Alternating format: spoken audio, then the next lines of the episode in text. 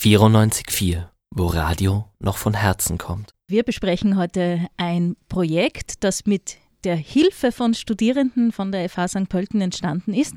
Und zwar handelt es sich um eine Website, deinasylverfahren.at, so der Titel. Und verantwortlich dafür ist die UNHCR, das Flüchtlingshochkommissariat der Vereinten Nationen. Und da ist von der Rechtsabteilung in Österreich heute bei mir im Studio Annika Bergunde. Herzlich willkommen. Hallo, ich freue mich sehr, dass ich da bin.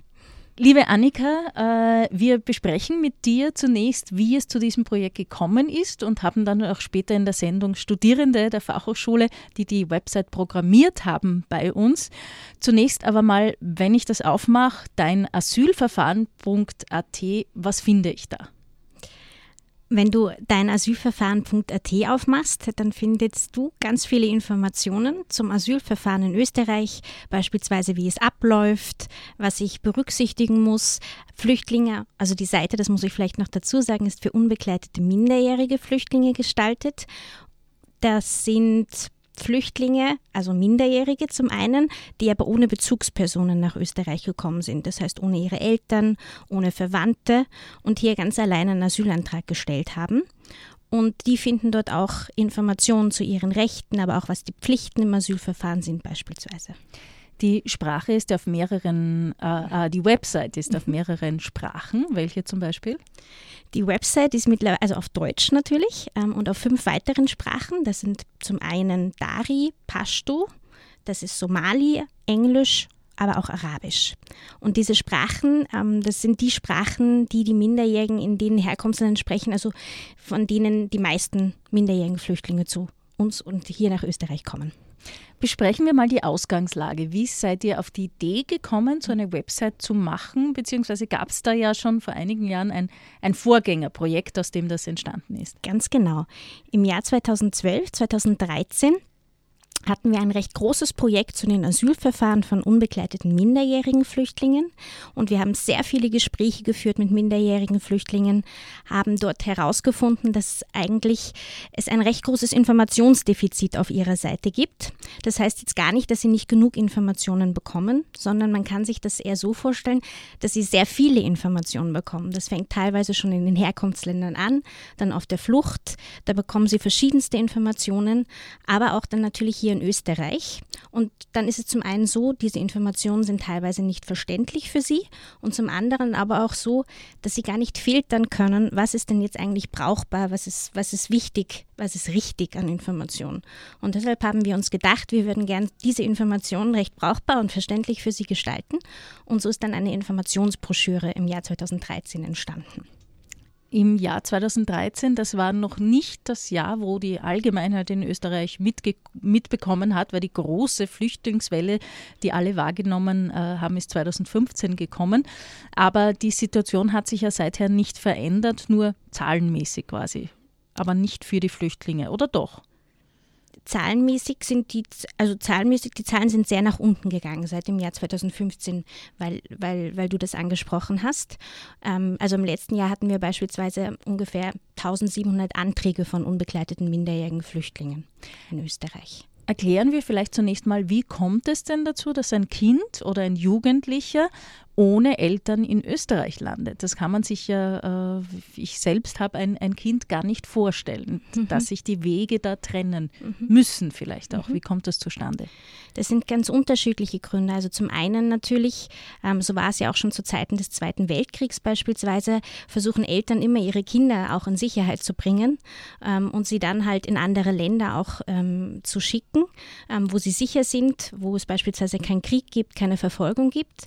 Zum anderen anderen flüchten Eltern natürlich mit ihren Kindern auch gemeinsam und dann ähm, kommt es oftmals dazu, dass sie getrennt werden auf dem Weg, weil beispielsweise, wenn man ähm, jetzt in der Türkei zusammen wartet und dann ein Schlauchboot nimmt auf eine griechische Insel, dann kommt vielleicht, ähm, die kommen die Kinder in ein Boot oder das Kind in ein Boot und die Eltern in ein anderes, weil das alles ganz schnell gehen muss. Und ähm, so kommt es eben dazu, dass dann auch Familien getrennt werden und Kinder dann eigentlich allein unterwegs sind. Ihr habt diese Broschüre bzw. jetzt die Homepage gestaltet für diese unbegleiteten minderjährigen Flüchtlinge. Äh, wie wie geht es denen denn? Du hast vorhin erklärt, es ist alles sehr kompliziert, deswegen braucht man diese Website, aber da darf man ja auch nicht ausblenden, dass die ja prinzipiell in einer großen Stresssituation sind. Absolut, in einer sehr großen Stresssituation. Du hast es angesprochen. Man kann sich da, glaube ich, auch sehr gut hineinversetzen. Ähm, A, wenn man selbst Kinder hat oder wenn man sich zurückerinnert, ähm, wenn man äh, als Kind, wie schwierig das für einen ist, in einem anderen Land anzukommen, wo man die Codes nicht kennt, die Kultur nicht kennt, die Gesellschaft nicht kennt, wo man die Sprache nicht spricht und eben auch niemanden dabei hat, ähm, der einem Schutz liefert eben keine Eltern, keine Verwandten. Ähm, das ist eine äußerst stressige Situation. Mhm.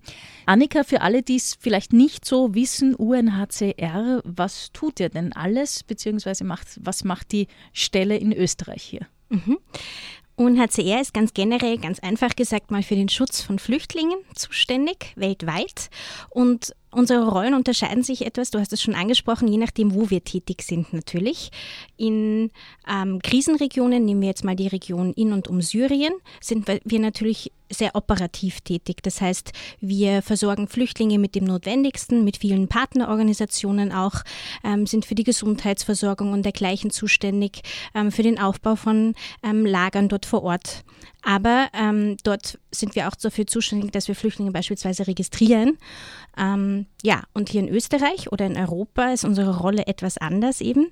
Dort haben wir eher ähm, eine gewisse Aufsichtspflicht. Das heißt, wir beobachten die Staaten oder auch Österreich, ob sie internationale Vereinbarungen beispielsweise einhalten und beobachten generell eben die Lage von Flüchtlingen in den jeweiligen Ländern. Mhm. Äh, Kinder und Jugendliche genießen ja in Österreich einen besonderen Schutz oder in, in, in vielen Ländern, also ganz generell sollte das eigentlich so sein. Ähm, ihr habt eine Website bzw. davor eine Broschüre gemacht. Auf deinasylverfahren.at wird diesen jungen Menschen erklärt, wie es denn so zugeht, sobald sie in Österreich ankommen. Ja? Und da muss ich ehrlich sagen, äh, ich glaube, viele Österreicherinnen und Österreicher wissen das nicht, wie so ein Asylverfahren verläuft. Wie sollen das dann Kinder und Jugendliche verstehen? Ja, das stimmt. genau deshalb gibt es damals die Informationsbroschüre und jetzt auch die Website. Aber vielleicht, wenn, wenn du möchtest, fasse ich es kurz zusammen.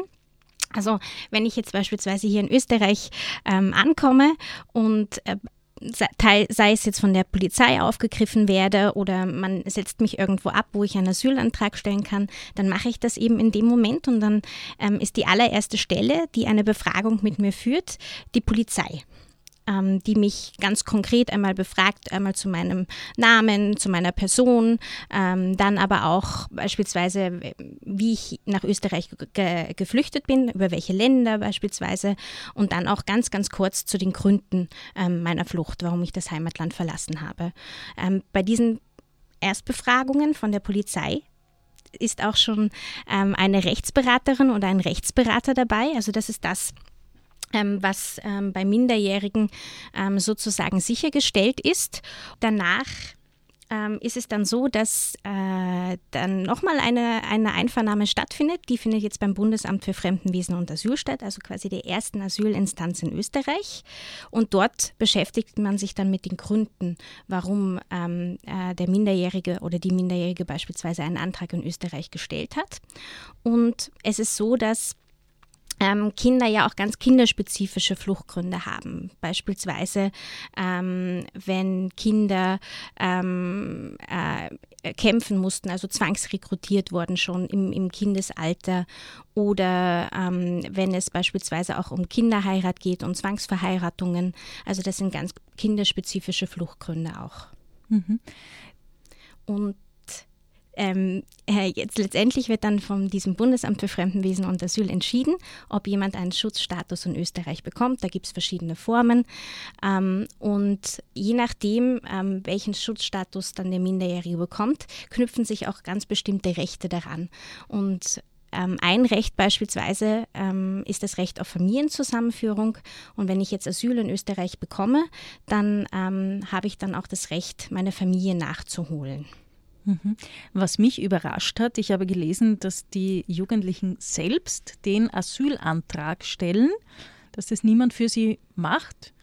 Äh, ich, ich, glaube, es gibt in Österreich 17-Jährige, die nicht wissen, wie sie, wie sie was überweisen oder wie sie bei der Post einen Brief aufgeben. Wie können diese jungen Menschen selbst einen Antrag stellen? Also wie gesagt, das Gute ist ja, dass ähm, die Minderjährigen da auch begleitet sind und ähm, eben durch Rechtsberaterinnen und Rechtsberater, die sich im Verfahren dann auch auskennen. Und das ist kostenlos? Ja. Mhm. Wo äh, findet denn das alles statt? An den Grenzen oder in was vielen Menschen einfahrt, in, in Dreiskirchen oder kann das überall stattfinden? Wo landen denn diese Menschen, wenn sie in Österreich ankommen? Wo beginnt dieser ganze Prozess mit dem Asylantrag? Generell überall in Österreich, aber die meisten ähm, Minderjährigen kommen erstmal nach Dreiskirchen dann. Es gibt auch Sonderbetreuungsstellen, also die Befragung, die erste Befragung findet mal in Dreiskirchen statt. Ähm, und dann gibt es auch Sonderbetreuungsstellen für Minderjährige, wo sie eine ganz spezifische Betreuung mal für die erste Zeit erhalten in Österreich. Was ich noch nicht gefragt habe, vielleicht damit wir eine Vorstellung bekommen, wie viele junge Menschen betrifft denn das? So im Jahr oder über die letzten mhm. Jahre? Ich weiß nicht, welche Zahlen du da parat hast. Im, also im letzten Jahr waren es ungefähr 1700 Anträge von unbegleiteten Minderjährigen. Und wie gesagt, die Zahl ist sehr gesunken. Die größten ähm, oder die größte Gruppe an Minderjährigen, die in Österreich in Asylantrag sind, kommen immer noch aus Afghanistan. So ungefähr die, die Hälfte. Und ähm, danach ähm, folgen Anträge von Minderjährigen aus Pakistan, aus Nigeria hauptsächlich. Mhm. Wir sprechen über die Website deinasylverfahren.at, die all diese komplizierten Zusammenhänge versucht, in leichter Sprache mhm. den Kindern und Jugendlichen näher zu bringen. Was ist denn leichte Sprache?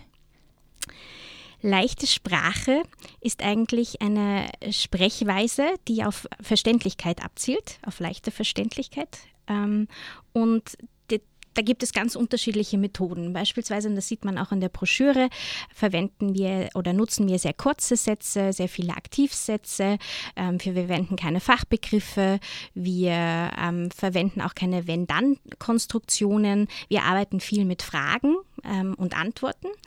Und äh, was wir auch gemacht haben, ist, dass wir auch die Begriffe, die die Minderjährigen nutzen, um etwas zu beschreiben im Asylverfahren, verwendet haben. Beispielsweise haben viele Minderjährige gesagt, ähm, wenn sie jetzt über den Asylstatus sprechen, also wenn der ihnen zugesprochen wird, dann ist es das große Asyl oder ich bekomme ein Passport. Mhm. Das heißt, das ist etwas, was sich so verselbstständigt Genau. Tat wahrscheinlich. Das kleine Asyl gibt es auch? Ja, das ist der subsidiäre Schutz, genau. Okay. ähm, das Ganze gibt es eben in einer Broschüre, aber auch auf der Website, denn viele Jugendliche haben ein Handy, ein Smartphone dabei, da können sie sich das durchlesen. Ich glaube, viele Menschen haben die Diskussion mitverfolgt. Warum haben die alle ein Handy? Machen wir es einmal noch, damit es wirklich alle gehört haben. Man muss denen nicht zu neidig sein, dass sie ein Handy haben, sondern das ist wirklich, wirklich wichtig. Es ist wirklich, wirklich wichtig. Und vielleicht muss man auch dazu sagen, also ähm, die Minderjährigen kommen ja auch aus Herkunftsländern, nehmen wir jetzt mal das Beispiel Syrien, so wie hier in Österreich. Da zählt das Handy zum Allerwichtigsten. Also ähm, jeder hat eins in der Hand, egal wo, wann. Und ähm, die, die Minderjährigen nutzen das natürlich auch in den Herkunftsländern schon, so wie wir auch, um Nachrichten zu schreiben, um zu telefonieren, aber auch um Fotos zu machen. Und das ist das Erste natürlich, was sie dann auch mitnehmen. Und aber natürlich ist es auch besonders wichtig, sei es jetzt auf der Flucht, um Informationen zu bekommen. Dann haben die Handys natürlich auch GPS, also um mich fortzubewegen. Ähm, und dann aber auch natürlich hier in Österreich, also in Europa, um dann auch in Kontakt zu bleiben, beispielsweise mit den Familien, mit den Eltern. Das ist natürlich mit Freunden ist ganz, ganz wichtig. Dann auch, die, also da läuft das hauptsächlich natürlich über Skype oder WhatsApp oder Viper, wie auch immer, genau. Mhm, also wenn ich, wie gesagt, mir vorstelle, mit meinem Kind äh, so getrennt zu sein, nicht äh, persönlich sprechen zu können, wäre es mir auch ganz wichtig, Nachrichten zu erhalten, genau. wie es ihr oder ihm denn so geht. Bei mir zu Gast Annika Bergunde von der UNHCR Rechtsabteilung und Jakob Winkler. Jakob, herzlich willkommen jetzt auch an dich. Hallo. Jakob, du hast an der Fachhochschule St. Pölten den Master Digital Healthcare studiert und im Rahmen des Studiums bist du irgendwie mit dem UNHCR für diese Website in Kontakt gekommen. Wie ist denn das verlaufen? Ja, das ist relativ unkompliziert gegangen. Ähm, wir ähm, haben hier studiert, mehrere Leute.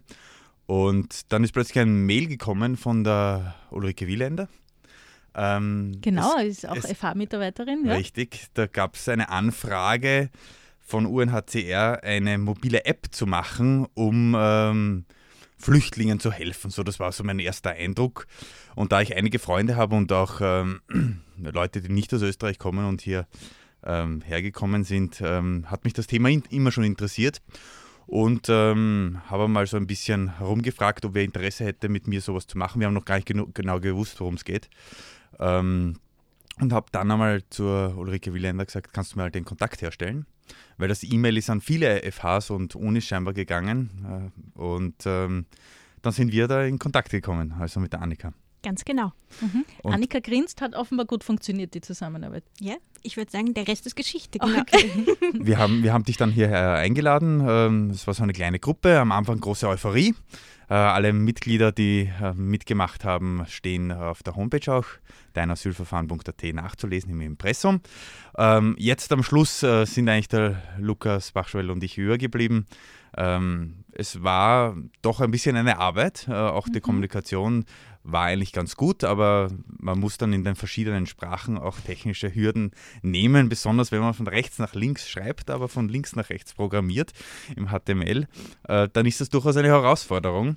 Und wenn man dann äh, mit verschiedenen Leuten zusammen äh, arbeitet, ist das schon ein großes Projekt eigentlich. Genau, arabische Schriftzeichen sprichst du an. Äh, Übersetzerinnen haben ja den, den Text äh, quasi über, übersetzt in verschiedene Sprachen, haben wir eingangs schon gehört. Hattet ihr mit denen auch äh, Kontakt oder war deine Kontaktperson immer die Annika? Mm. Nein, weil wir wollten die ganze Sache ein bisschen nachhaltiger gestalten und ähm, uns war es ganz wichtig, dass wir zwar das Grundgerüst machen, ähm, da hat mir auch die Ausbildung hier in der FH eigentlich ganz gut geholfen. Ich habe WordPress kennengelernt und habe gesagt, das ist ein super Tool, da gibt es einen einfachen Hintergrund hinter der Web äh, Seite, wo auch Leute, die nicht programmieren können, schnell was bearbeiten können, schnell Sachen ausbessern können. Und wie wir ja in der Politik erleben, ändern sich ähm, so Gesetze manchmal sehr schnell. Und uns war es ganz wichtig, dass wir das Gerüst machen, dass wir das Design machen, aber dass dann UNHCR das selber betreuen kann. Und so habe ich auch bei den Übersetzerinnen und Übersetzern, das waren Übersetzerinnen eigentlich alle, fällt mir jetzt gerade auf, äh, ein Übersetzer Annika, du kannst mich ruhig korrigieren, mit dem hatte ich keinen direkten Kontakt, aber über euch, zumindest zwei Übersetzerinnen, habe ich es gezeigt, wie sie dann direkt in dem Hintergrundprofil äh, von, von deinasylverfahren.at die Sachen ändern können, weil ich kann nur Zeichen vergleichen, mehr kann ich auf Arabisch nicht. Jakob, was war denn für dich das Besondere an dieser Programmierarbeit? Macht es für dich einen Unterschied, ob du so ein Projekt machst, wo du Menschen helfen kannst oder ob es ein, ein, ein äh, Konzern ist, der irgendwas verkauft? Also ich programmiere nichts für Konzerne, die was verkaufen. Okay. äh, äh, nein, uns war das einfach auch eine Herzens, ein Herzensanliegen, weil die Welt ist sehr schnelllebig geworden. Und wenn man ähm, in einem der schnellsten äh, Medien, nämlich jetzt gerade im Radio, spricht, dann weiß man, wie schnell ähm, ähm, Kommunikation sein muss und wie schnell Information, richtige Information, und da kommt es beim ähm, Kunden oder bei der Person ankommen muss. Und bis etwas gedruckt ist, bis das ausgeteilt ist, bis äh, die, die richtigen Übersetzungen zu den richtigen Personen kommen, dauert das ewig unser Smartphone, und das ist mir auch ganz wichtig, gehört nicht mehr zum Luxusgut, sondern zum Alltagsgut. Und ähm, die Leute, die das auch benutzen, um ihren Weg zu finden, sollen die Informationen bekommen, die richtig sind und nicht von irgendwelchen Schleppern, irgendwelchen Leuten, die ihnen Unwahrheiten gegen Geld vielleicht noch ähm, erzählen, sondern uns war es ganz wichtig, dass wir schnell eine Plattform machen und das Internet ist da super, ähm, wo die richtigen Informationen drauf sind. Wie funktioniert sie denn, die äh, unter Anführungszeichen? Also wie läuft sie, die Website? Hat sie viele Zugriffe, Annika? Ja, großartig. Die Zugriffszahlen sind super. okay. Äh, ihr habt nicht nur zu, du hast nicht nur zusammengearbeitet mit den Technikern hier von der FH St. Pölten, sondern ihr habt auch Betroffene sozusagen, also unbegleitete minderjährige Flüchtlinge befragt, um so dahinter zu schauen. Was muss denn drauf sein? Waren da manche Überraschungen dabei auch? Überraschungen eigentlich nicht. Ähm wie gesagt, das haben wir ja schon im Jahr 2012, 2013 mhm. gemacht, dass wir mit Minderjährigen sehr viele Gespräche geführt haben und auch Minderjährige eben damals in die Produktion dieser Broschüre eingebunden haben. Hauptsächlich ging es uns darum, eben auch zu verstehen, wo brauchen sie ähm, Informationen, also ähm, welche Informationen sind, in, sind ihnen wichtig und ähm, wo haben sie eben entsprechende Informationen nicht. Und dann aber auch, äh, dass sie das auch, dass wir es so verständlich rüberbringen, ähm, in leichter Sprache eben, dass es dann für, wirklich für sie greifbar ist und außerdem eben auch Begriffe verwenden, die sie nutzen, um, um jetzt ein Asylverfahren zu erklären. Ich habe mir die Seite auch genau durchgelesen, habe mir ein paar Sachen rausgeschrieben, Annika, und möchte ein bisschen was vorlesen, dass wir einen Eindruck. Bekommen. Mhm. Das machen wir gleich. Gerne. Deinasylverfahren.at ist eine Website, die wir heute besprechen. Technische Seite kommt von Studierenden oder eigentlich jetzt Absolventen. Jakob Winkler. Der Lukas Bachschwell ist noch, äh, ist noch ein Ich weiß, der ist auch Radiotechniker ja, bei genau. uns. Ja. Ihr habt äh, in Zusammenarbeit oder sagen wir für äh, UNHCR in Österreich diese Website programmiert, um jungen Menschen, Kindern und Jugendlichen, die ohne Eltern und Familie nach Österreich geflüchtet kommen, eine Plattform zu bieten, wo sie nachlesen können, an wen sie sich wenden und wie so ein Asylverfahren verläuft. Annika, was ich mir rausgeschrieben hat, was ein bisschen über die, äh, ich sage jetzt mal, trockenen Informationen, was es alles gibt, wie es abläuft, hinausgeht, sind Tipps, wie diese Interviews, also die Befragungen stattfinden. Und ich möchte kurz was lesen. Erzähl alles, was du sagen möchtest. Du hast viel Zeit. Wenn du erzählst, wirst du traurig und bekommst Angst. Es ist schwer zu erzählen. Bitte erzähl trotzdem. Du kannst sagen, dass es schwer ist. Du weißt eine Antwort nicht. Sag, ich weiß es nicht. Sag nur, was du sicher weißt. Das ist okay. Das sind sozusagen Tipps zum Verhalten. Warum sind denn die so wichtig? Weil Minderjährige, die hierher kommen, sei es auf dem Weg hierher oder auch hier von anderen Antragstellerinnen beispielsweise, ganz viele Informationen bekommen. Ähm, sagt das. Ich habe auch immer wieder gehört, ja, ich soll dem Entscheider oder der Entscheiderin nicht in die Augen schauen, ähm, während ich beim Interview sitze und dergleichen. Und wir haben das versucht, ein bisschen aufzugreifen äh, und eben ihnen da auch ein paar Informationen, valide Informationen und richtige Informationen zu geben. Zum einen, wie diese Interviews ablaufen, aber auch auch, ähm, sie zu motivieren, wirklich ähm, dort äh, zu versuchen, alles vorzubringen, was ihnen wichtig ist, auch zu sagen. Und eben dann auch darauf hinzuweisen, natürlich, ähm, weil das, was sie erlebt haben, ähm, kann sie, wenn sie darüber berichten, natürlich auch wieder traurig machen. Ähm, dass es aber dennoch ganz wichtig ist, damit es dann zu einer entsprechenden Entscheidung auch kommen kann, dass sie das dann erzählen, beispielsweise. Gibt es auch äh, Menschen oder Schlepper oder vielleicht jemand von der Familie, die ihnen sagen, sie sollen lügen in gewissen Punkten? Weil da nämlich steht, sagt die Wahrheit. Ja, sagt die Wahrheit, haben wir vor allem auch, natürlich bekommen Sie Tipps, was vielleicht besser zu erzählen ist oder dergleichen. Ähm, aber eben, Sie wissen ja auch nicht, ähm, äh, worauf kommt es an, was ich, jetzt, was ich jetzt sagen muss. Und Sie vertrauen natürlich auch anderen Leuten dann. Ähm, und deshalb äh, war es uns wichtig auch zu sagen, also wenn Sie etwas nicht wissen, dann ist es besser, Sie sagen, Sie wissen es nicht, ähm, als jetzt etwas zu erfinden beispielsweise. Mhm. Und äh, wie laufen denn vielleicht für alle, die sich nicht vorstellen können, diese Interviews ab? Es sind die Jugendlichen sind ja nicht alleine dort. Also zum einen ähm, sind die Jugendlichen begleitet durch einen ähm, gesetzlichen Vertreter, der ihnen an der Seite ist und der sie unterstützt, der sie auch auf diese Gespräche vorbereitet. Und zum anderen gibt es dort natürlich ähm, ähm, einen Referent oder eine Referentin oder eben Entscheiderinnen ähm, von der jeweiligen Behörde, wenn wir jetzt über die über erstinstanzlichen Verfahren sprechen, die dort sitzen. Und Minderjäger haben aber auch wie alle anderen das Recht, dann auch Vertrauenspersonen beispielsweise mitzubringen, ähm, sei es jetzt eine Betreuerin oder ein Betreuer aus, ihrer, aus der Unterbringungseinrichtung, in der sie leben oder einen sonstigen Bekannten. Viele bringen auch ähm, äh, Mitglieder ihrer, einer Patenfamilie mit, die sie vielleicht schon in Österreich gefunden haben. Und das unterstützt sie natürlich ähm, bei den Interviews. Und bei diesen Interviews sind natürlich auch Dolmetscher und Dolmetscherinnen anwesend, die dann das Gespräch dolmetschen. Ich habe nur die Website angeschaut und ich habe schon mir gedacht, ich kann es ein bisschen nachvollziehen, was das für eine Stresssituation sein muss.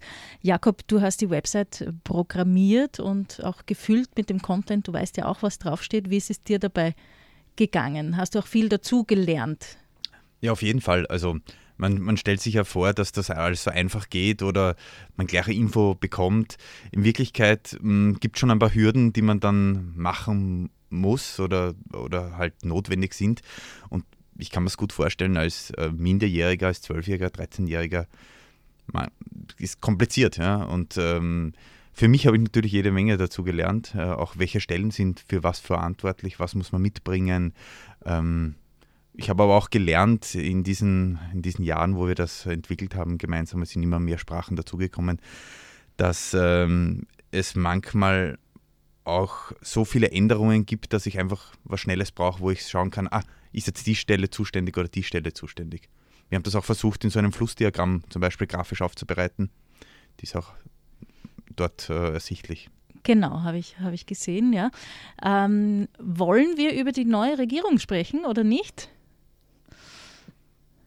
Jakob, äh, hat sich, weil du gesagt hast, es verändert sich viel, jetzt könnte sich wieder was verändern?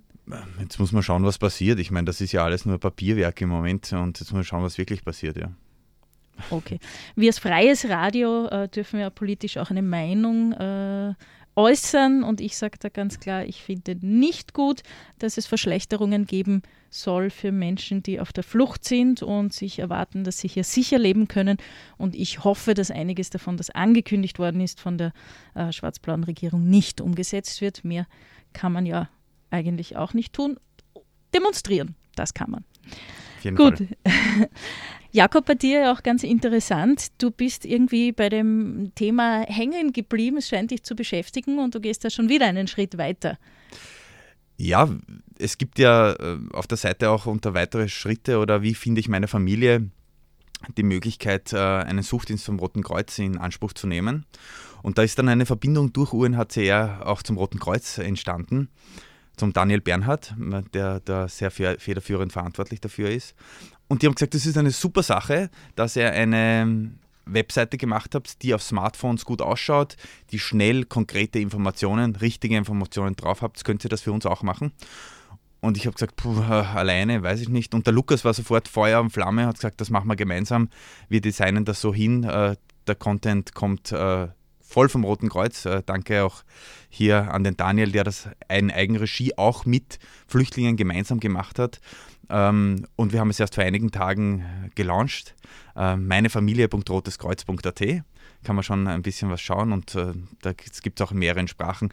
Was kann ich tun, wenn ich ein Betroffener bin? Was kann ich tun, wenn ich jemanden unterstützen will? Das gibt es drei Kategorien, wo es dann auch verschiedene Informationen gibt. Ähm, und die, die kann man sich dort anschauen. Also meinefamilie.roteskreuz.at. Suchdienst, nur dass wir es äh, nochmal klar sagen, das heißt, wenn Flüchtlinge äh, Familienmitglieder suchen, habe ich es richtig Nicht verstanden? nur suchen, sondern ähm, wie kann ich der Familie wieder zusammenführen, die durch Krieg, durch Grenzen getrennt worden sind. Kann ich als Österreicherin auch was machen? Ja, klar. Zum Beispiel?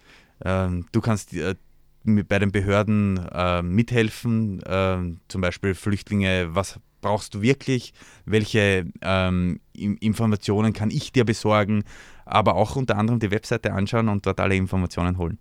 Okay, die Website werden wir auch noch posten jetzt dazu.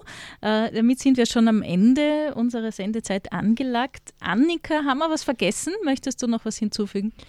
Ein Dankeschön an den Jakob und sein Team. Sehr gerne. Okay, herzlichen Dank, dass ihr da wart. Vielen Dank fürs Interview. Danke. Danke.